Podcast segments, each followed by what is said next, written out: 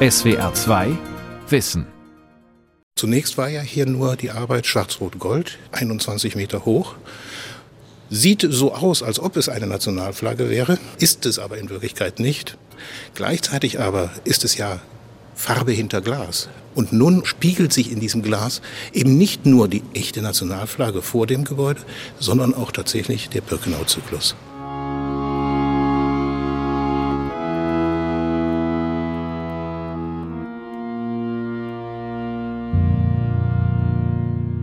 Berlin, Haupteingangshalle des Deutschen Bundestags.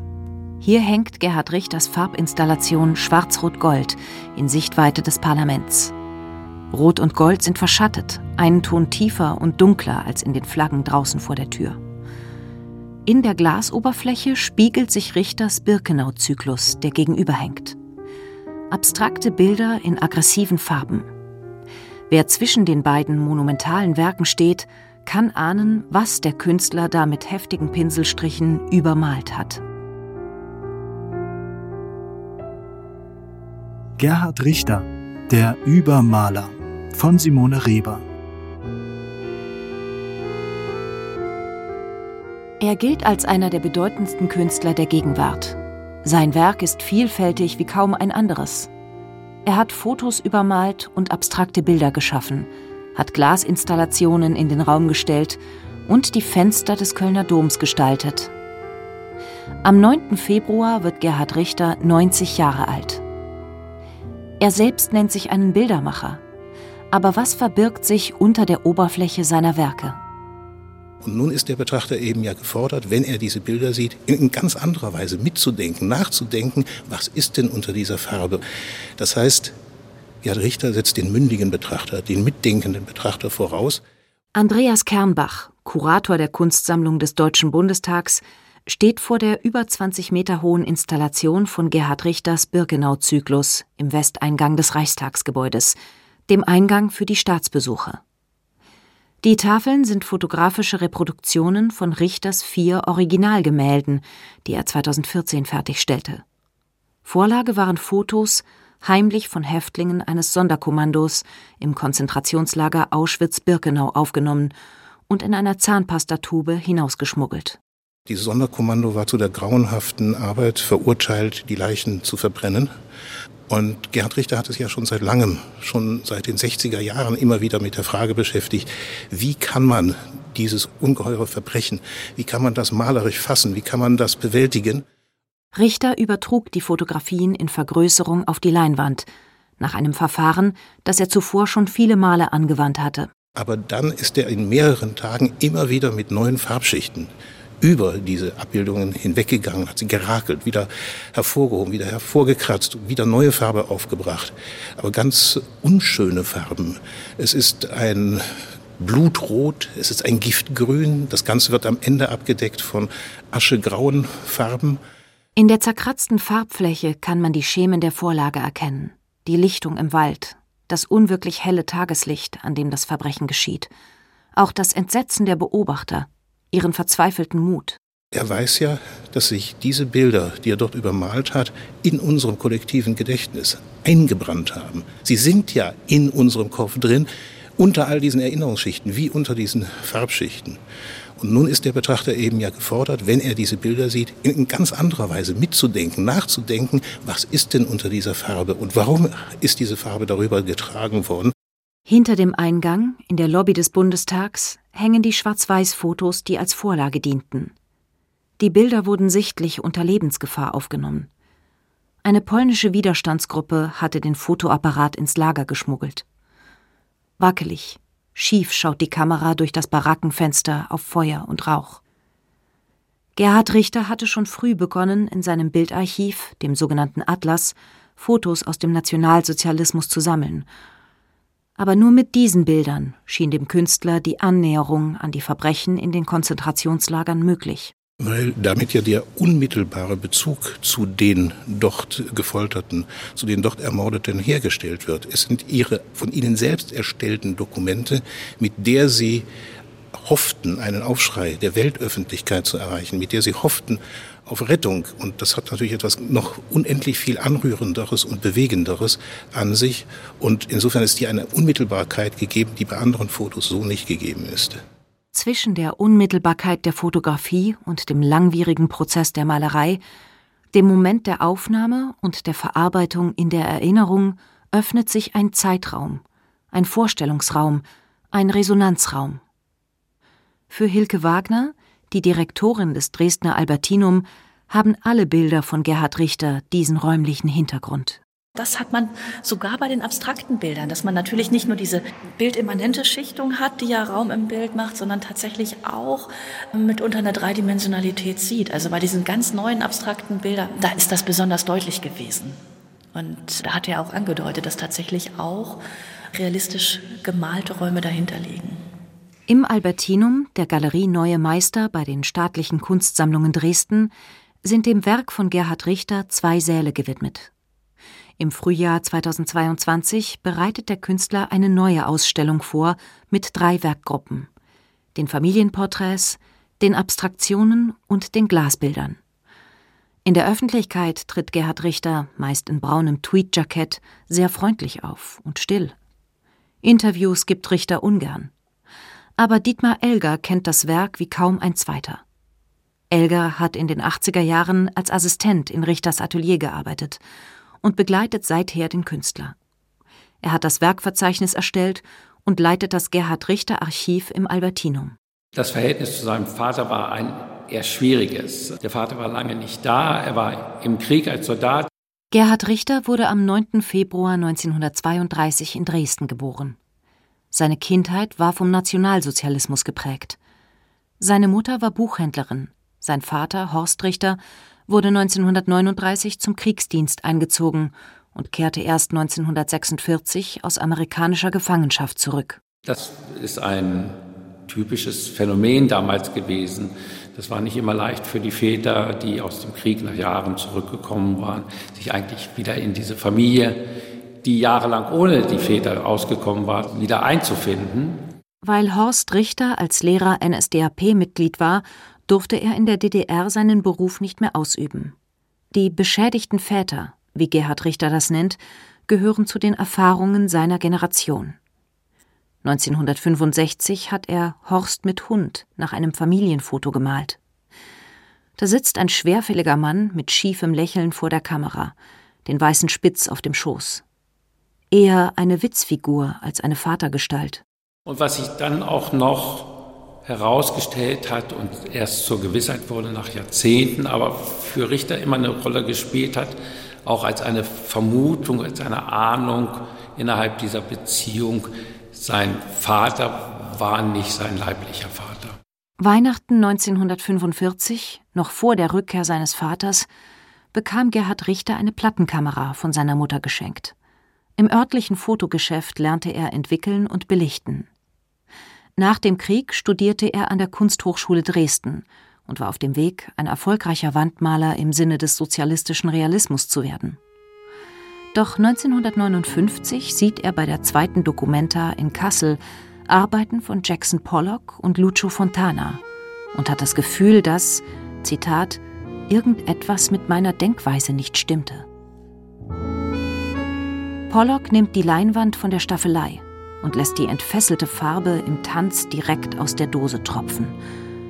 Fontana schlitzt das Bild auf und sucht nach dem Raum dahinter. Gefühl und Kalkül wird Gerhard Richter in seinem Werk miteinander verbinden. 1961, wenige Monate vor dem Bau der Berliner Mauer, reist er mit seiner Frau Ema über Berlin in die Bundesrepublik aus. Seine Eltern hat er nie wiedergesehen. Sein Vater nimmt sich 1968 das Leben. In Düsseldorf beginnt der Künstler mit knapp 30 Jahren ein zweites Studium. An der Kunsthochschule wird Karl Otto Götz sein Lehrer, einer der Meister des deutschen Informell. Zusammen mit dem Malerfreund Konrad Lueck organisiert Gerhard Richter im Düsseldorfer Möbelhaus Berges im Oktober 1963 eine Aktion mit dem Titel Leben mit Pop eine Demonstration für den kapitalistischen Realismus. Das war nur eine einzige Aktion, die wir gemacht haben. für den sogenannten kapitalistischen Realismus. Das war ein Wort, was ein bisschen polemisch und witzig gewählt war, wurde uns aber dann oder mir angehängt als Stilzeichen, als Markenzeichen. Erzählte der Künstler 1986 in einem Gespräch des Sender Freies Berlin. Da haben wir uns selbst ausgestellt auf Sockeln, wie als lebende Skulpturen und ein normales Wohnzimmer mit Fernsehen, der, der lief und was man so braucht. Und dann noch sämtliche Etagen des Möbelhauses. Es waren, glaube ich, vier riesen Etagen mit x Schlafzimmern und Wohnzimmern, Küchen. Und das haben wir alles gesagt, das ist Kunst, das ist unsere heutige Kunst, eine andere haben wir nicht. Und diesen demonstrativen Charakter hatte es. Unter dem Eindruck der amerikanischen Pop-Art beginnt er, Fotos zu übermalen. Aus Zeitschriften oder der Werbung. Nummer eins in seinem Werkverzeichnis ist das Bild Tisch von 1962, für das Richter das Foto aus einem Einrichtungskatalog übermalt. Zu dieser Zeit erlangt die Fotografie gerade eine neue Bedeutung und droht die Malerei zu verdrängen. Dietmar Elger? Er hat gesagt, ich male keine Bilder, ich male im Grunde Fotos. Meine Gemälde sind Fotografien, weil sie die Qualität des Fotos übernehmen. Also zum Beispiel das Schwarz-Weiß, was ja für Malerei sehr ungewöhnlich ist, eine gewisse Unschärfe, weil sie das Verwackelte des Fotos imitieren, der Verzicht auf eine Komposition, weil sie die Komposition des Fotos übernehmen, eine vorgegebene Komposition, die vorhanden ist. Für seine Übermalungen entwickelt Gerhard Richter eine Technik, die sein Markenzeichen wird. Mit dem Episkop projiziert er fotografische Vorlagen in Vergrößerung auf die Leinwand, zeichnet die Umrisse ab, malt die Flächen aus und verwischt die Farben. Die Bilder wirken wie mit dem Weichzeichner aufgenommen, wie verblasst, abgegriffen oder retuschiert. 1965 wendet sich Richter mit dieser Methode den Fotos aus dem Familienalbum zu. Im Jahr zuvor war Hannah Arendts Bericht von der Banalität des Bösen in deutscher Übersetzung erschienen. Richter betrachtet aus zeitlichem Abstand seine Kindheit im Nationalsozialismus. Er malt sich selbst als Säugling auf dem Arm seiner damals 14-jährigen Tante Marianne. Vier Jahre nach der Aufnahme erkrankte Marianne Schönfelder an Schizophrenie, wurde in die Psychiatrie eingewiesen und in der Anstalt Großschweidnitz Opfer der nationalsozialistischen Krankenmorde. Und er malt Onkel Rudi, den Helden der Familie, der stolz in Uniform vor der Kamera posierte, ehe er wenige Tage später fiel. Unter der verschwommenen Oberfläche seiner Schwarz-Weiß-Gemälde zeigt Richter, wie das Gift des Nationalsozialismus ins Privatleben sickert. In der Unschärfe entsteht aber auch die Distanz. Ist Zunächst, dass er sagt, diese Unschärfe hilft ihm, das Unwichtige wegzumalen. Das ist sehr praktisch, aber auch doch äh, auch sehr aussagekräftig, weil es nicht nur hilft, die Bilder etwas zügiger zu malen und nicht jedes Detail zu malen, aber er malt dann auch etwas weg, was weniger wichtig ist. Das heißt, er konzentriert diese Bilder auf das Wichtige. Die Unschärfe verwischt die Zeiten. Sie wirkt harmlos und offenbart erst bei genauerem Hinsehen die Gefahr auf ihrem Grund. In dem Zwischenraum zwischen Fotografie und Malerei knüpft Richter aber auch an die Kunstgeschichte an. In dem Gemälde Ema Akt auf einer Treppe von 1966 könnte man Gerhard Richters erste Frau Marianne Eufinger, genannt Ema, für eine Madonna halten, die auf Wolken zur Erde hinabsteigt. Man kann in dem Bild aber auch eine Kampfansage an Marcel Duchamp sehen. Dieser hatte 1913 in Akt eine Treppe herabsteigend den Bewegungsablauf eines weiblichen Körpers in kubistische Formen zerlegt und anschließend das Ende der Malerei verkündet. Für Gerhard Richter aber ist die Malerei noch lange nicht erledigt. Es ist ja eine gewisse Verzweiflung, weil die Kultur, die wir hinter uns haben in der Malerei, die europäische, die ist so großartig, dass man ohnmächtig wird, ne? oder sich ohnmächtig fühlt. Aber es geht trotzdem weiter. Sagte Richter 2018 bei der Eröffnung seiner Ausstellung im Potsdamer Museum Barberini. Das geht immer parallel, ein bisschen Größenwahn und Verzweiflung. Also immer das Gefühl, das ist alles nichts, alles Push. Ja, und dann auf der anderen Seite, ja, besser als die andere auf jeden Fall. Oder sowas. Seine dritte Frau Sabine Moritz hüllt er als Lesende 1994 in das weiche Licht des holländischen Barockmalers Jan Vermeer. Bei aller Unschärfe ist Gerhard Richters Blick auf die Kunstgeschichte jedoch kontrolliert und präzise. Nur bei seinen Kindern neigt der vierfache Vater zu Sentimentalität. Seine Tochter Betty malt er in strahlend roter Jacke als Rückenansicht mit solchem Schmelz, dass das Bild ein beliebtes Postkartenmotiv wurde. Unter der Oberfläche seiner Malerei erlaubt sich Gerhard Richter also Gefühle. Besuch in der neuen Nationalgalerie in Berlin. In der Museumssammlung mit Kunst des 20. Jahrhunderts befindet sich auch das monumentale abstrakte Gemälde Atelier von 1985, das die widerstreitenden Kräfte in Richters Werk zusammenfasst. Bei dem Atelierbild ist auf den ersten Blick eine große Farbexplosion zu sehen und ein unglaubliches Leuchten und eine unglaubliche Energie. Und viele, die das Bild von weitem sehen, es wird ja oft in großen Räumen gezeigt, weil es auch eine tolle Fernwirkung hat, haben dann den Eindruck, das wäre es schon sagt Joachim Jäger, der stellvertretende Direktor der neuen Nationalgalerie und des Museums des 20. Jahrhunderts. Neben dieser rein malerischen Dimension gibt es aber auch richtig Elemente, die man beschreiben kann. Dann gibt es eben tatsächlich Farbflächen, die man erst im zweiten Schritt erkennt. Eine dreieckige blaue Fläche, eine rechteckige grüne Fläche und noch einmal eine rote Fläche und so weiter, die wie aufgeklebt wirken. Je länger man guckt, denkt man, ach, ist das fast eine Collage. Als wollte er sich in der Wirklichkeit verankern, begann Gerhard Richter auch seine Experimente mit der Abstraktion, zunächst mit Fotografien. Mit der Kamera nahm er Ausschnitte aus seiner Farbpalette auf und vergrößerte diese. Als er das sechs Meter breite Triptychon Atelier malt, steht er am Beginn seines internationalen Ruhms und muss sich zur amerikanischen Kunst positionieren, zu Robert Rauschenberg oder Andy Warhol. Er ist mit der Bildhauerin Isa Gensken verheiratet. Die beiden wetteifern auf ihrem Weg zum Erfolg. Die Versuchung ist groß, Richters Farbexplosion als Gefühlsausbruch, ähnlich wie bei Jackson Pollock, zu deuten. Aber Richter führt das ja immer wieder zurück auf Spuren und er hat auch gesehen anhand von Künstlern wie zum Beispiel Robert Rauschenberg, dass man so eine Geste auch einfach abmalen kann. Und so setzt er diese Malerei auch an. Es gibt hier Farbbahnen, die wirken so wie ein Gefühl, aber andere sind auch sehr geplant an diese Stelle gesetzt. Für Joachim Jäger spricht aus Gerhard Richters Werk der Zweifel an vorgefertigten Gedankengebäuden. Es ist eine Malerei des Skepsis und die bleibt es. Eine aufregende, äh, sehr emotionale Malerei des Skepsis. Sie glaubt an etwas, weil sie eine unglaubliche Farbigkeit und Leidenschaft und Emotionalität verkörpert und gleichzeitig in all diesen Dingen auch den Zweifel darstellt. In Richters Bildarchiv, dem Atlas, befinden sich zwei Schwarz-Weiß-Aufnahmen von seinem Atelier aus dem Jahr 1967. An der Wand lehnen die Bilder der 60er Jahre. In der Mitte ist eine Glasscheibe an zwei Säulen aufgehängt. Die Gemälde an der Stirnseite des Raums sieht man nur durch das gekippte Glas.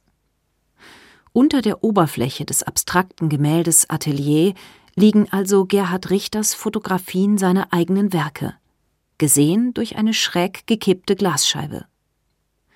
Das Atelier ist der Ort, an dem er aus verschiedenen Winkeln auf die Welt schaut. Richters Glasarbeiten, die Spiegel, die grauen Hinterglasbilder neben der komplexen Malerei wirken seltsam eindimensional. Gerhard Richter aber freut sich über das Verwirrspiel. Glas ist ja auch ein faszinierendes Material. Man guckt durch, man sieht alles und als Spiegel zeigt es ein richtiges Bild. Also beides mal als ein Bild zu sehen. Die Scheibe, die begrenzt ist, zeigt ein Bild und der Spiegel bin ich noch selber mit drin. Und also das ist faszinierend. Auch in Gerhard Richters Opus Magnum, dem Zyklus 18. Oktober 1977, verschränken und verschachteln sich die Bildebenen. Wieder nimmt er ein Trauma auf. Elf Jahre nach den Ereignissen geht er noch einmal rein in dieses Trauma der Bundesrepublik und wendet sich den Quellen zu. Sagt Ortrud Westheider. Die heutige Direktorin des Museum Barberini in Potsdam initiierte 2011 als Leiterin des Bucerius Kunstforum Hamburg die Gerhard Richter Ausstellung Bilder einer Epoche und hat im Katalog den sogenannten Stammheim-Zyklus analysiert. Der 18. Oktober 1977, dieser Zyklus aus 15 Bildern, ist ein Epilog zu den schwarz-weißen Bildern, die er ja dann mit dem Ende der 60er Jahre auch zunächst verlässt. Er hat im Unterschied zu den 60er Jahren, wo er ja Magazinfotos oder Bilder aus dem eigenen Familienalbum nimmt, jetzt historisches Material.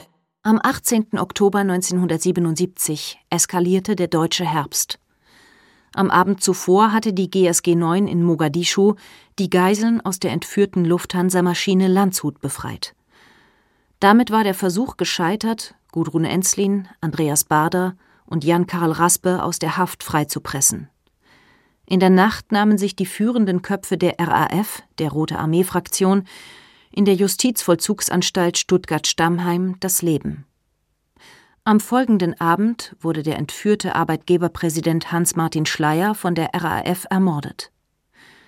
Zehn Jahre später, 1987, beginnt Gerhard Richter seine Recherche in den Hamburger Pressearchiven und trifft eine Auswahl von 100 Fotos, darunter auch Bilder von Ulrike Meinhoff, die sich bereits im Mai 1976 in Stammheim das Leben genommen hatte.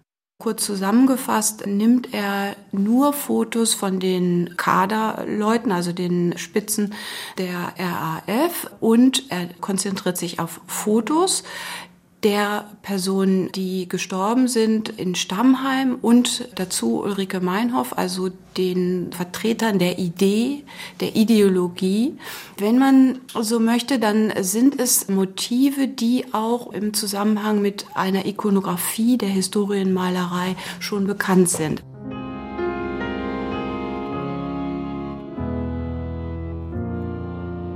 Die Begegnung mit diesen Bildern gleicht einem Besuch in den Bleikammern der deutschen Vergangenheit. Die Luft rings um die Toten ist dunkel und schwer. Gerhard Richter entzieht den Fotos jedes Pathos, jede Sensation. Drei Gemälde zeigen die tote Ulrike Meinhoff, wie aufgebahrt, mit den Spuren des Strangs an ihrem Hals. Schemenhaft ist in einem anderen Bild Gudrun Enslin zu erkennen, die sich an den Gittern ihrer Zelle aufgehängt hat. Andreas Baders Körper liegt vom Schuss seiner Pistole gewaltsam verrenkt auf dem Boden. Groß wie in einem Horrorfilm malt Richter den Plattenspieler, in dem die Waffe versteckt war. Und er malt das Begräbnis auf dem Stuttgarter Dornhaldenfriedhof. Verschwommen kann man nur die reglose Menschenmenge erkennen und nicht unterscheiden zwischen den Anhängern der Terroristen und der Polizei. Als Farbe wählt Richter nicht das Grau der verblassenden Erinnerungen aus den frühen Fotobildern, sondern in den großen Gemälden des Stammheim-Zyklus hat er ein ganz glänzendes und auch ein mattes Schwarz eingesetzt. Und das macht natürlich diese Nähe zu Manet und Goya zum Beispiel aus. Oder auch zu dem Begräbnis von Ornon von Gustave Courbet, was ja eben auch allein schon durch die Motivik an das Begräbnisbild aus dem Zyklus von Richter erinnert. Ganz still Ganz allein liegt bei Edouard Manet der tote Torero in der Arena, Jacke und Hose in einem tiefen, seidigen Schwarz. Der gefeierte Held ist nur mehr ein Toter. Bei Gerhard Richter bildet der Stammheim-Zyklus die logische Fortsetzung zu den Bildern von Onkel Rudi und Horst mit Hund. Mit den 15 Gemälden zum 18. Oktober 1977 greift er das Thema der vatergeschädigten Generation wieder auf. Ulrike Meinhoff war nur zwei Jahre jünger als der Künstler. Andreas Bader, Jan-Karl Raspe und Gudrun Enzlin wurden im Krieg geboren. Die fotografischen Vorlagen holen die Toten aufdringlich nah heran. In seiner Malerei aber rückt Richter die Ereignisse mit der Unschärfe auf emotionale Distanz. In dem Zwischenraum zwischen Foto und Gemälde entsteht ein Ort, an dem sich Betrachterinnen und Betrachter mit ihrer eigenen Position auseinandersetzen können. Vielleicht auch mit der eigenen Verführbarkeit. Er beschäftigt sich mit diesem Tod der Staatsfeinde und wenn man heute darauf schaut, dass äh, in der ersten Auflage von Stefan Aust über die Geschichte der RAF 1985 noch angezweifelt wurde, dass sich die Terroristen umgebracht haben, dann ist es natürlich eine unerhörte Dimension, also eine unerhörte Provokation, diese Terroristen in ihrem Tod zu zeigen und so im großen Genre der Historienmalerei vorzuführen. Richter hat dazu gesagt, ihm war es wichtig, den inneren Terroristen, den Betrachterinnen und Betrachtern einfach vorzuhalten, diese Ambivalenz von dem Terroristen und dem Polizisten in einem selbst. Und da hat man eben diese Kulmination all dieser schwierigen Themen in dieser Zeit. In einem Interview hat Gerhard Richter seine eigene Haltung zu den Toten auf ein Wort gebracht Mitleid. Unter der Oberfläche seiner Malerei eröffnet sich die Lehre des Todes. Es sind Tote dargestellt, die an ihrer Ideologie gescheitert sind und die äh, selbst natürlich gegen eine andere Ideologie gekämpft haben. Also diese Tragik, dass die RAF gegen die nationalsozialistische Vätergeneration aufgebracht sich positioniert hat, politisch aktiv geworden ist und selbst in einer Ideologie sich wiederum verstrickt hat. Das ist das Thema dieses Zyklus.